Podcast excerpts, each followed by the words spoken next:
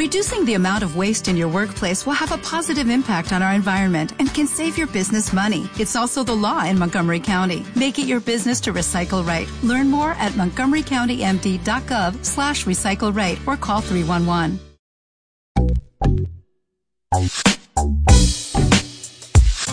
Sol Media Podcast presenta Los lunes al fin. Episodio 5. El superpoder de leer. ¿Y tú? ¿Por qué lees? Descubrí Panza de Burro de Andrea Abreu tras sacarlo de un envoltorio que había dentro de una bolsa ecológica 100% reutilizable, roja y blanca de tipos infames, vinos y libros de la calle San Joaquín del barrio de Malasa. El paquete viajó hasta la terraza de la taberna Maja Castillo y Lucientes, mi nuevo rincón favorito de Madrid frente a San Antonio de la Florida, cerca de la tumba de Goya decapitado. Fue un regalo de cumpleaños antes del toque de queda de alguien que me conoce bien.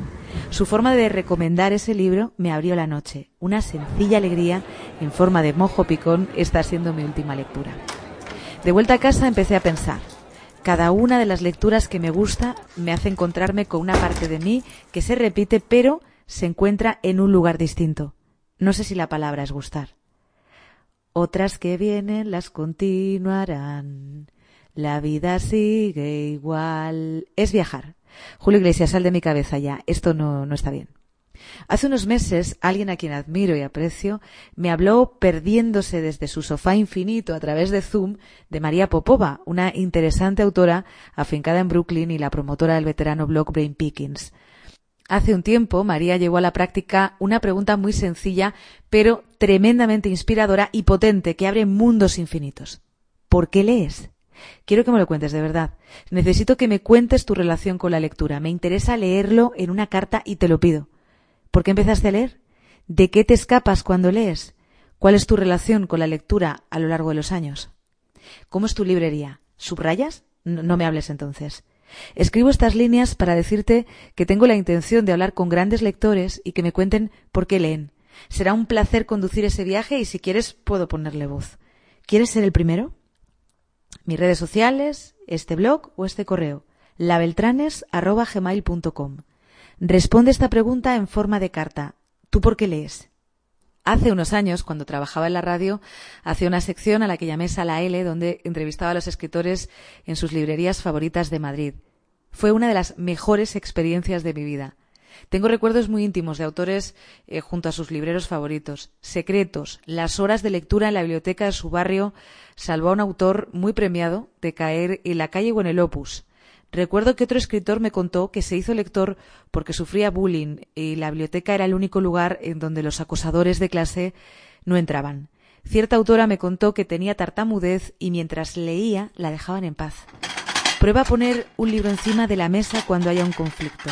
Entra en una librería para que nada malo te pueda pasar. Regala un libro y no creo que haya que usar el ticket regalo. Abandona un poco las tertulias de la tele. Habla con un librero. ¿Qué te parece? Creo que más que nunca, tal y como está la realidad, deberíamos hablar todo el tiempo sobre libros. Ojalá en campaña se hablara del toque de queda de las librerías y menos de los bares, o más de las ayudas a las librerías. Mientras escribo esto me acuerdo de Rafa de Nakama. Tengo que ir a verlo. Hace un año, en mitad de la pandemia, se me ocurrió hablar de libros en directo de Instagram, cada noche a las diez.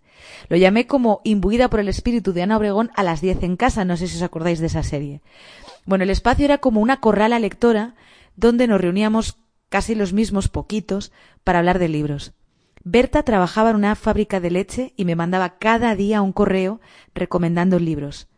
Nunca lo olvidaré. Su hermana también. Conchi y yo leímos una noche la escena del balcón de Romeo y Julieta. Julieta como su planta. Y dinero también.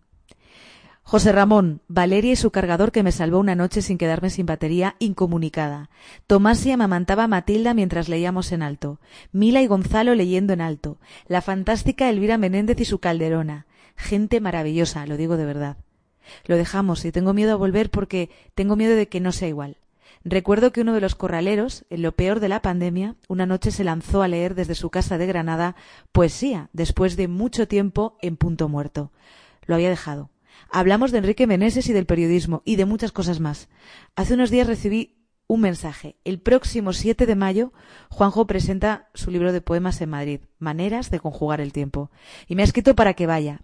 Y la verdad es que me ha hecho mucha ilusión.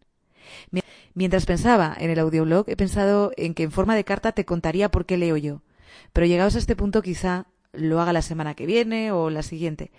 Antes prefiero que me cuentes por correo o por audio por qué lees.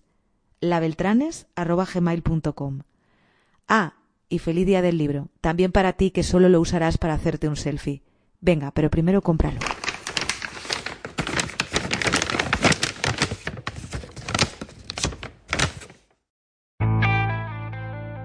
Los lunes al Zoom.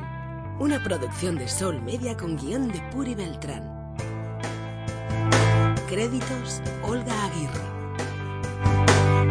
Entra y descubre la vida de las voces.